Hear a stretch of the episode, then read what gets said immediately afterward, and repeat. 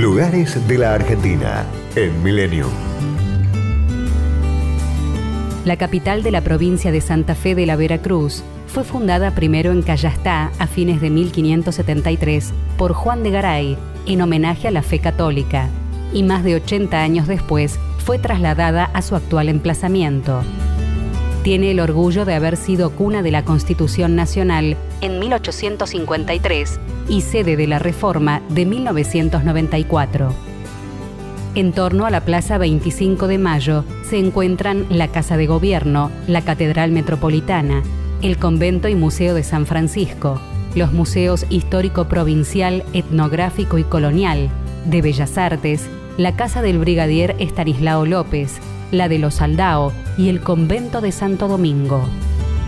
El paseo más tradicional de la ciudad es la avenida costanera que rodea la laguna Setúbal.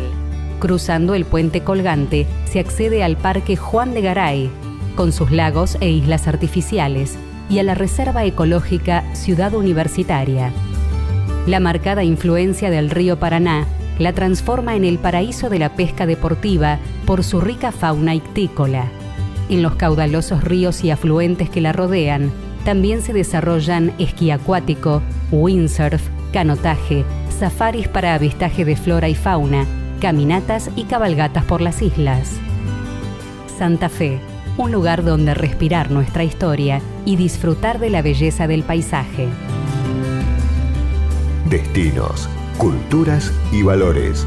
Lugares de la Argentina en Millennium. Podcast Millennium.